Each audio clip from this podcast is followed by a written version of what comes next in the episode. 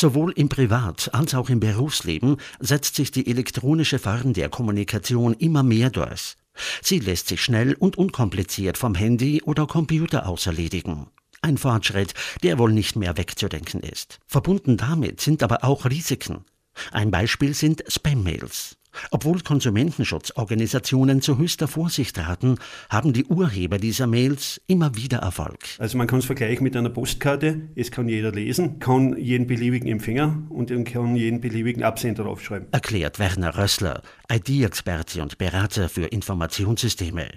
Die weit verbreiteten Belästigungen und Bedrohungen in der Online-Kommunikation sind seit den frühen Tagen des Internets ein Problem. Die Ursprünge des Spam-Mails liegen eigentlich in der ersten Zeit des Internets und es hat sich angeboten, möglichst Massenmailings äh, gratis zu verschicken.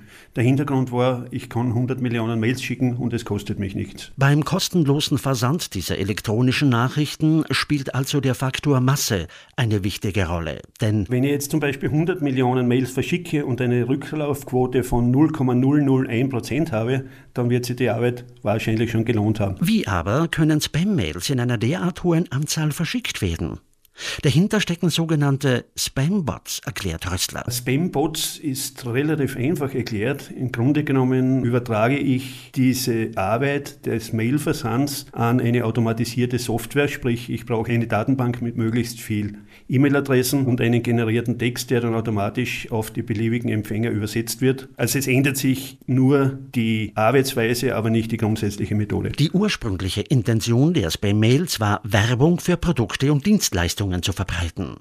Doch auch Spam-Mails haben sich weiterentwickelt und streben neue Ziele an. Also die klassischen Spam-Mails sind mittlerweile schon relativ wenig geworden. Es geht immer mehr in die Richtung Identitätsdiebstahl. Dabei sammeln Urheber von Spam-Mails Daten zu einer Person, wie zum Beispiel Kreditkartendetails, Sozialversicherungsnummern oder Passwörter und geben sie oft an Dritte weiter. Es gibt dann auch dubiose Datenhändler im Internet, sprich ich kann mir eine Datenbank mit 20, 30 Millionen E-Mails um 100 Dollar oder billiger kaufen und kann das dann verwenden, um meine Mails loszuwerden. Hardware- und Softwareeinrichtungen wie etwa Filter und Firewalls verhindern, dass derartige Mails das Postfach überhaupt erreichen.